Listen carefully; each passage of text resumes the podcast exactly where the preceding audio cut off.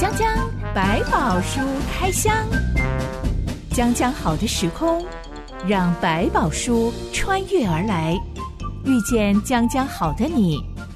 欢迎收听江江百宝书开箱。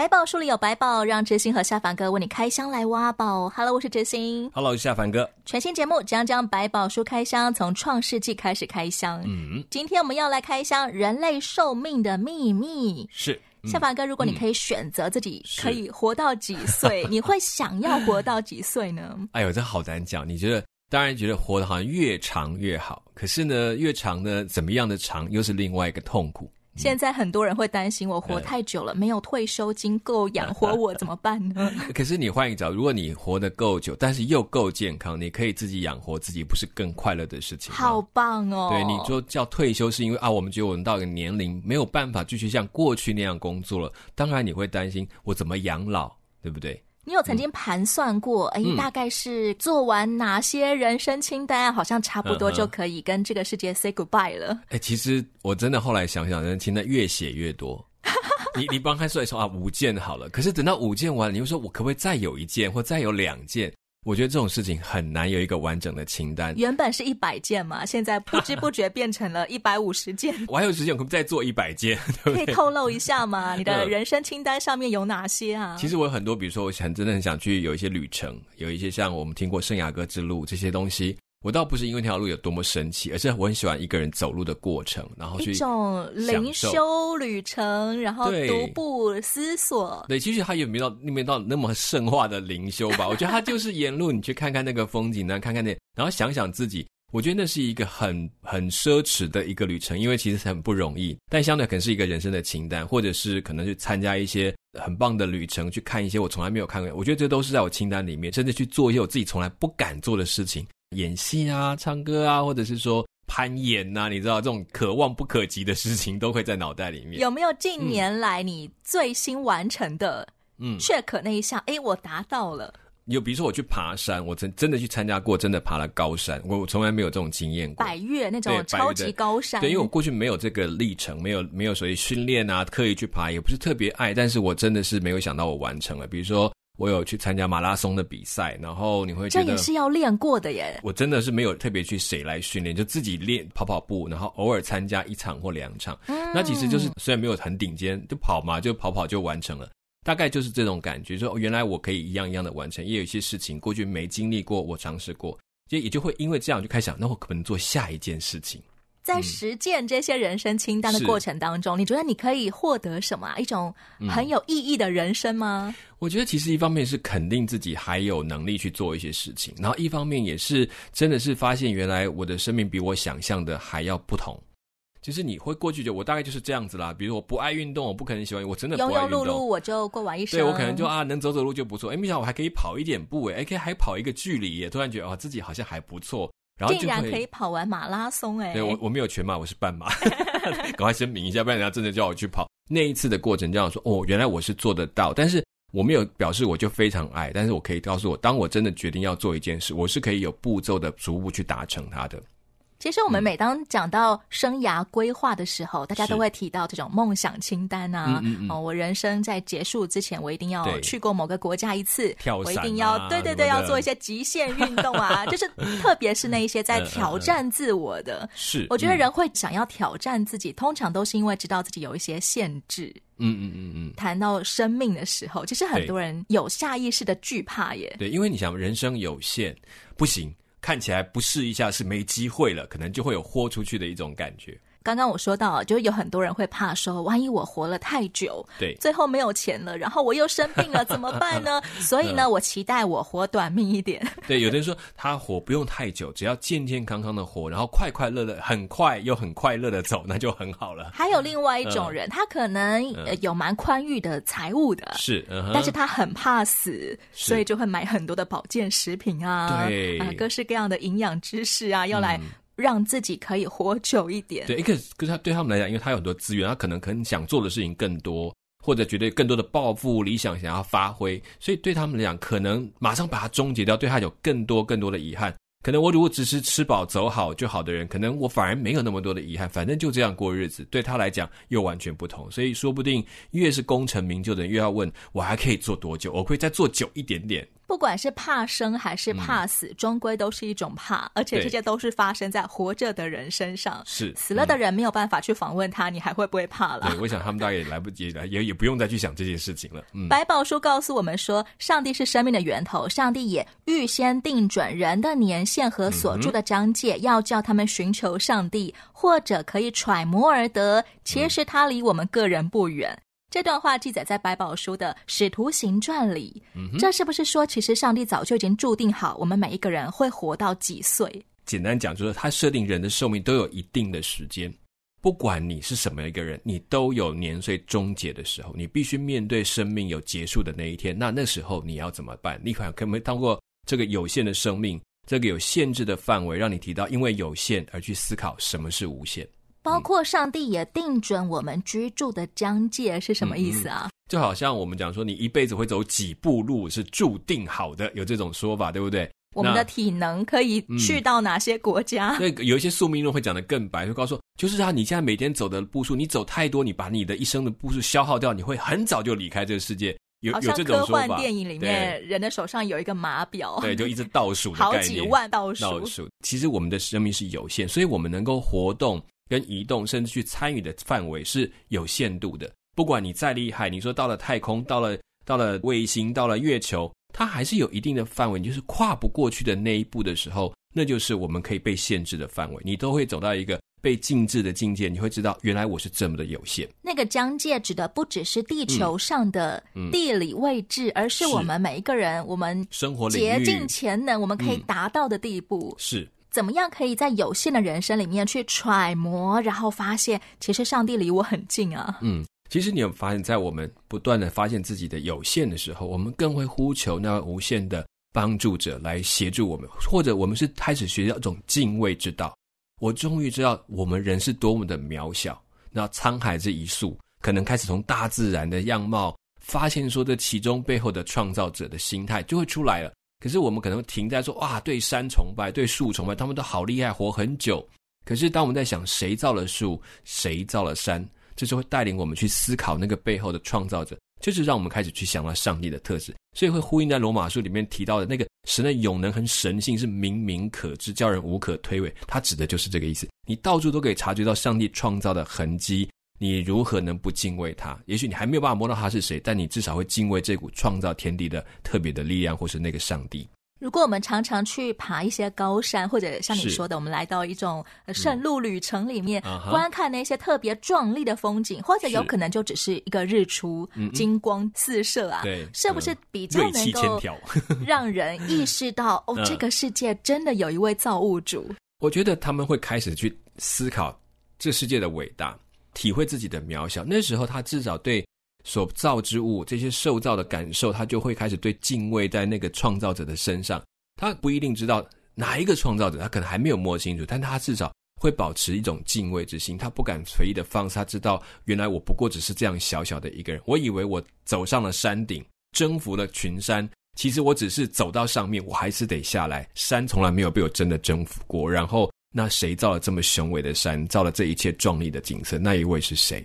之心我还听过有中医、嗯、学中医的人，他在钻研那些人的气血循环啊、嗯、经络啊、穴道啊的时候，他发现哇，人体这么的精密，仿佛就像是一个浩瀚的宇宙一样。是这世界上一定有一位造人的主。是没错，就是你从里看，从外看，你都会发现一个你不可推却的一个状态是。这样的东西怎么可能就随机就冒出来？它一定有一个引导的力量，使它形成到我们今天看到这样，不然怎么会那么刚好形成这么精巧的设计？早期的许多科学家本身甚至也是神学家，因为他们都相信是上帝所造，而且在其中不断的提醒自己要敬畏上帝所造的这一切。嗯、不管是怎么样的人生，都有机会可以揣摩到上帝真的就在我附近。是，嗯。今天的江江百宝书开箱，我们要来开箱创世纪第五章到第六章。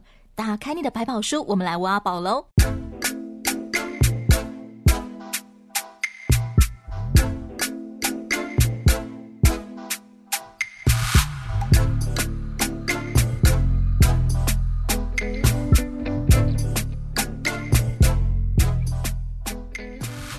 创世界第五章记载了亚当的家谱首先讲到亚当一百三十岁的时候，他得了一个儿子，长得跟他自己很相似，嗯、给他起名叫赛特。哎，我们其实上一回才聊到亚当的长子明明叫做该隐，嗯、次子叫做亚伯。那后来一个不凑巧，该隐把亚伯杀死了。是，嗯、这个叫做赛特的。好歹来说也排老三吧，嗯哼，怎么前两个儿子完全从家谱里面消失了？其实我们在看到圣经有很多时候，他会略过一些人物，他不是全部都提，他会提主线在什么位置，让他们继续的去发展。其实也慢慢做一个上帝在行动，让一个特别叫做“圣”这个字，就是我们讲神之圣洁的这个“圣”，它在原文的概念就是一个分别的概念，它要把那个主体分别出来，什么样的样貌，它把它挑出来给你看。然后他会做一个选择，让他继续这个计划的发展，并不表示说该隐他们就消失，而是接下来这条线我们就来看这个人，因为圣经能够记载的其实很有限。你虽然看他一大本，不要忘记一大本，他能够真的能够写的事情是有限，他必须把最重要的事情留在上面，然后把那个分别的特质拿出来，比如说从万物当中分出了人来，在这个人当中，亚当夏娃里面形成了一个独立的个体之后，再从他的孩子里面分出了赛特来。因为该隐跟亚伯似乎就有一个，当然亚伯已经过世了，该隐被放逐了，他们都更远离了上帝，所以这一个继续从赛特这个地方能够延续那个对上帝的认识带下来，所以这个好像被分别出来，他要继续把对上帝的认识带到下一代去。东方人认为长子很重要，是，但在百宝书里的家谱是神圣的很重要，圣化分别出来那是上帝的决定，上帝决定把它分出来，跟他的辈分没有关系。在人给的这个长子里面，他有给他特殊的身份跟责任，可是该隐自己也抛弃了这个责任跟身份，所以轮到由赛特来继承所有的那个福分恩典，或者是对上帝的认识，这是一个提醒的事情。给你天然的身份，如果你不好好珍惜，上帝会选择其他人来带条这条路。从赛特以下的所有人，嗯、全部都只用单一支系来记载耶。是，嗯、每一代的男人，上帝都只拣选他们的一个儿子嘛？因为他们的寿命这么长，嗯、不太可能只生一个儿子吧？嗯，可能这种状况来讲，我们可以说他是把代表性继承这个属于信仰或者家族代表的，他并不需要把每一个都列出来。我们说过，线上投生的。就表示代表全群的概念，它不是只有在牲畜身上，也包括在家族的里面投生的那个长子，负有家族信仰祭司的责任，他就由他代表，他就开始继承这个传统，怎么样一路带下去。赛特就作为亚当所有儿女全群的代表了，对，甚至赛特这个名字本身就有代替的意思，代替了那个被上帝赶逐的该隐，一生都在漂泊的男人，对。从赛特出生以后，亚当又活了八百年，而且生儿养女。嗯、接下来整份家谱里面不乏有活到八百多岁、九百多岁的人哎。嗯、我们想到中国古代有一位叫做彭祖的，号称也活了八百多岁，嗯、最后还是被人家硬拖下去的。很多人说他是骗过了阎王，对对，因为他被改了生死簿上的岁数。对，这么说，是上古时代的人类都很长寿吗？嗯，这件事情我们到目前没有比较具体的证据，但是从圣经来看，似乎有这么一段的历史。因为在古代很多传说确实有不少所谓长寿的人，几百岁、几百岁。可是现在实在是很不可考，那我们也很现在光是一百五十岁，大家就全球轰动了。对，比如东方朔什么好几代醒过来一次，这些都听过这些说法。可是就我们实际接触到的，那，历史有记载开始，就会发现其实就没有这样的岁数发生过。大概百来岁都已经算是人瑞了，这样子。嗯、这是因为我们现在空污太严重了吗？这个其实很难理解，说食物太精致了，嗯、吃了都不偿命。也有人说是因为最初的初代里面，他们还是有保有那种原来的那种长寿的特质，但是呢，也随着时代慢慢发展，寿命并没有加增我们对上帝的认识，所以上帝慢慢限制我们的年岁。你可以看到后来就是限定到一百二十这个数字就会开始出现。如果我可以活八百多岁，那我每一百年都可以去一趟圣路旅程啊，或者每一百年我都可以去爬一次高山，但是却没有办法让人增加更多揣摩发现上帝很近的机会。是，你会发现做更多的事情的时候，到底带来他更多的骄傲，还是更多的轻忽？反正还有那么多时间，还是他真的觉得哇，我的寿命有限，我应该怎么样怎么样？所以，其实如果他自己没有意识到，再长也不够用。再短，他也不会珍惜。亚当生赛特，赛特生以挪士，以挪士生该南，该南生马勒列，马勒列生雅列，雅列生以诺。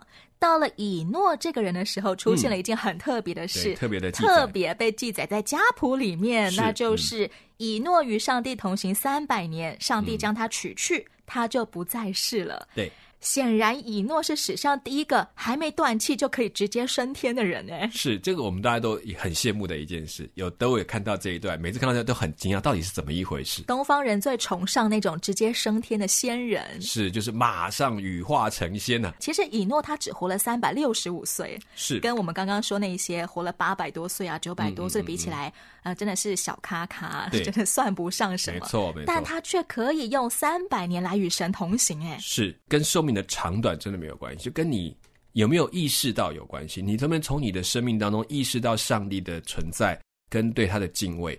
他们可能对上帝都有概念，可是保持那个敬畏的心到底剩多少？而以诺可能很早就发现，他就决定敬畏这位上帝，让他跟上帝的关系就变得与众不同。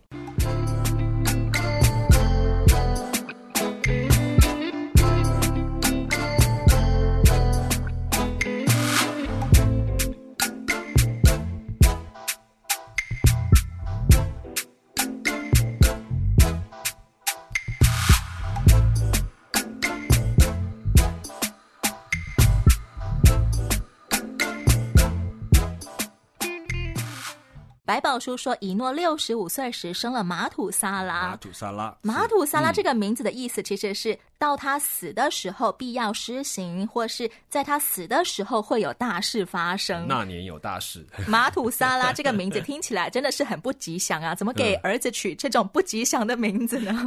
在这些文字当中，有趣是在那些名字里面常常是隐藏有上帝接下来要预示的事情，比如说。我们知道，在后来的一些先知书里面会提到他的儿子要叫什么名字，什么名字，都是为了预表以色列将要发生什么事情。那这个也蛮特别，似乎把以诺当成一个先知的隐藏版。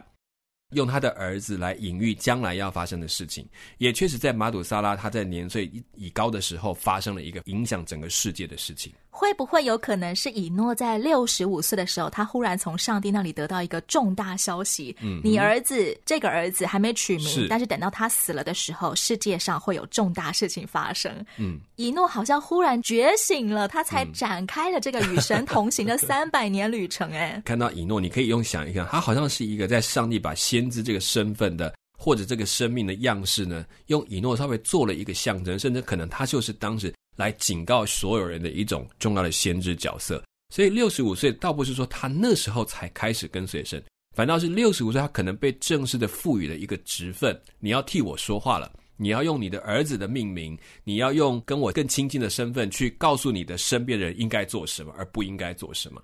所以说，这三百年的同行，更像是好像我们讲后来有个以利亚的先知，他一样被接升天一样，他就是开始起来讲上帝要他说的话。那可能不见得是讨喜的人，但是他在当中就警告大家，然后跟神紧紧的同工，可能是这个同行更大的含义。当时候地球上的人都认识以诺吗？嗯、也认识以诺的儿子吗？不然这个马土萨拉要怎么样去警告全世界所有人呢？嗯、就是在这时候大致上看起来，也许这个家族已经有一个区域，但不表示他就已经分别的很坑开，而且在这当中，在这一段时间，他们的语言风俗大概都是相近的。部族之间都是有联系的。当时候地球上就只有一个部族，是大族长。当时候也可以堪称是以诺了。对，而且这以诺这三百年的时间，其实足够他在他们的部族当中传递这讯息。而马土沙拉又是一个长寿的人，其实你每次念这个名字，你大概就哎，到底是什么事？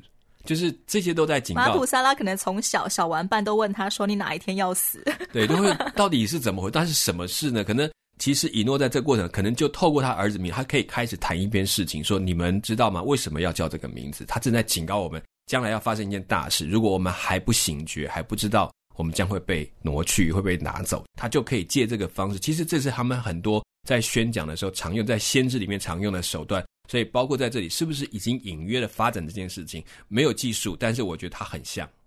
现在有一些比较。爱开玩笑的人，他们喜欢把自己的身份证改名成一些什么“我是伟人”啊，对对对对对，然后或者是为了要吃鲑鱼，有特价的鲑鱼，要把名字要取名为鲑鱼，对对对，这 是太精彩了。嗯，奇怪的名字是很能够吸睛的。对，也就是当时候的人真的都听见了哦。等到马土萨拉过世的时候，是地球上会有大事发生，他们也都谨记在心了。嗯，所以你会发现。在这个过程当中，上帝在铺叙一件事情，他不是一次就到位，他会一个一个讲，甚至一层一层的去强调这个事情。所以接下来马鲁萨甚至在他过世前的那一百多年当中，还有另外一个事情正在发生，让我们可以去被警告到整个当世的人不要再往恶的方向前进。马土萨拉生拉麦，拉麦生挪亚。而挪亚就是那一位世界知名的造方舟的那一位挪亚，是，嗯，这样大家就可以听得出来，以诺这位爷爷为什么这么重要了。嗯哼，因为他生出了一个曾孙，叫做挪亚。也预告一下，所谓马土萨拉要过世时会发生的大事，其实就是大洪水来了。是的，没有错，可以看得出来，在叫马土萨拉这个名字的过程当中，其实已经在做预告了。而以诺的三百年可能已经做了第一次的警告了，那接下来还要等到到马祖他的晚年的时候，还要看到他的孩子的挪亚这边还要再进行下一波的一个警告，又会同时在进行当中。我们看到亚当的家谱一直写到挪亚这个人出现的时候，才终于记载他有三个儿子：闪、含、雅佛。根据我们刚刚说的，上帝是透过拣选某一个支系来。挑着人记载，嗯，那么这是不是说挪亚的三个儿子都很合上帝心意呢？觉得这个地方已经慢慢进到另外一个故事的阶段，所以在前面只是把这个谱系讲得很清楚，怎么样从上帝沿流一直到我们进入到故事的第二个阶段，叫做挪亚的家族要开始了。所以这个家族接下来要成为新的家族的延续。其实，在整个旧约的创世纪当中，一直有这种家族方式的延续。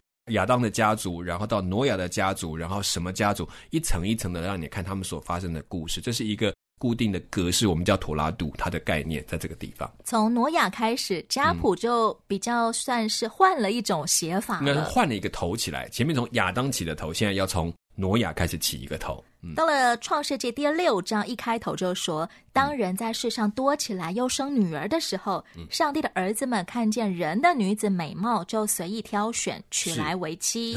那时候有伟人在地上，后来上帝的儿子们和人的女子们交合生子，就是上古英武有名的人。嗯哼，这里好像是把男人都称为上帝的儿子，而女人就是人的女子。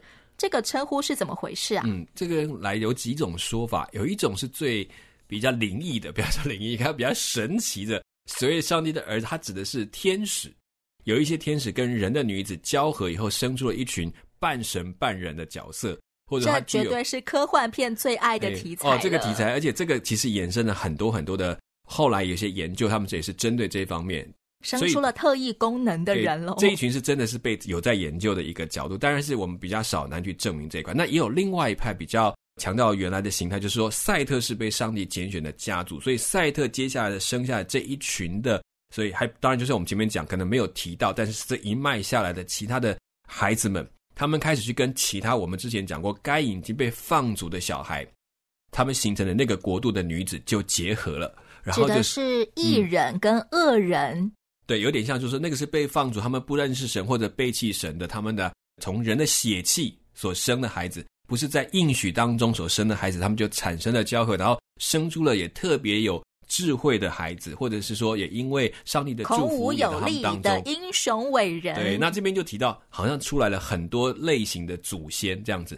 那这些人好像把上帝的能力也带进去，他有点讲，他们好像放弃了自己身份，把它就用在一般人的身上，所以他用这两个名称，所以这两种说法都有提到。不知道知心我的嗯家谱里面的族长、嗯、算不算这些英武有名的人？嗯、我家的族谱打开第一页写的说我们是火神祝融的后代，听起来好伟大、啊。其实火神就是后来高中读历史的时候，就是啊上古时代山东那一带的族长，氏族的族长。对，但是这种东西在传说当中也不足，所以他们会对自己的祖先有比较多的奇幻的描述，表示他们很有能力。但那些描述当然有一些事实的根据，但也不完全就表示他就是一个半神半人的人，可能他就是发展的一种工艺，或者整个在当时狩猎来讲，他是非常的厉害，却变成一种始祖的概念，就把它加上了很多神话。但实际上，他只是强调这个祖先从这边来，并且从他身上，他教了我们很多我们过去不会的技术，让我们才可以传承下来。所以这也就是一种代表性的人物。像中国人会说我们是炎黄子孙，是。那个皇帝，嗯，皇帝他其实就是很厉害，他可以训练动物去打仗，对对对，所以他就可以被尊奉为是一个像神明一样的存在。嗯，的确，也就是百宝书所说的英武有名的人，是，就我们现在当时的没有办法理解为什么他会这些，所以他就成为一个很特别的人物。紧接着，上帝却说：“人既属乎血气，我的灵就不永远住在他里面。然而，他的日子还可到一百二十年。”是，嗯、这就是我们刚刚说的，上帝好像开始限制人的寿命了，嗯、不再让你们活到八九百岁，嗯、你们活到最多一百二十岁就差不多了。是，这个意思是，上帝其实并不欣赏这一些英武有名的族长吗？可以说，这些人呢，虽然技艺很厉害，智慧很聪明。可是拿来做了什么事，这是很重要的。在上帝眼中看他们，给你时间越多，给你智慧越多，却做出更多可能不讨上帝喜悦的事情，搞了很多花样，却不认识那个造物的上帝，这是怎么回事？怎么好像以为自己就是天生智慧、天生聪明，然后这些事情就是你自己会想出来，忘记了上帝给了智慧，上帝给这些机会，这些是问题了。科幻片啊，呃、嗯，或者说是一种想象，嗯，亿万年前的人类刚开始的时候过着什么样的生活？大部分都在呈现部落战争，大量的奴隶，嗯、然后权力集中。当时候的人，嗯、上帝说他见人在地上罪恶很大，终、嗯、日所思想的尽都是恶。嗯，指的是说他们常常进行部落战争吗？嗯，其实不光是这样，可能在里面更多的事情是他们强调可能个人的满足、私欲的满足，可能就会对生命、对各种是不是尊重的，甚至是用一种强力的手段，只以武力为优先。这种东西都有可能放当中，然后抢占、抢夺，然后只要欲望想要的都可以去做。这种东西就会开始让他们对天地失去敬畏的心，甚至对人也失去敬畏的心，不尊重他们是上帝的创造，对这些世界的万物也滥意的使用，甚至是破坏。其实没有知道上帝的心意的时候，这就是一个很大的危机。那这是一个上帝觉得你们既然没有办法从这个当中来认识我，就失去了对自己生命的机会，这是最可惜的地方。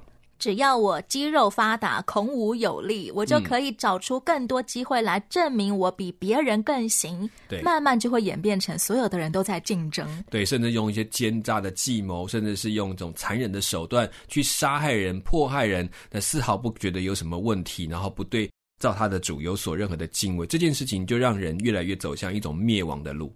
如果人类真的拥有超能力，而且每个人都拥有不同的超能力的话，嗯、人类很有可能会走到一个地步，就是自相残杀。因为每一个人都想证明我的超能力比你的超能力更厉害。是，甚至我们有很多人都在研，有一些考古研究都会发现，为什么更古代的时候有一些文明，可能比我们就是所谓的暂时看得到的古代的那一段的文明，似乎还要更强更高。他们的工艺技术。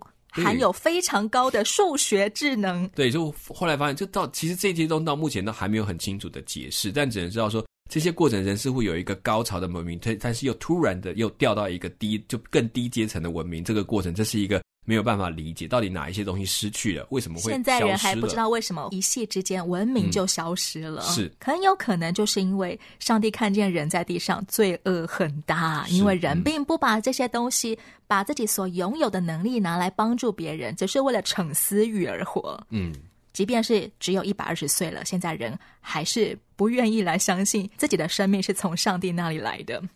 上帝就后悔造人在地上，而上帝后悔会做出什么事情呢？别错过下一回我们的开箱哦！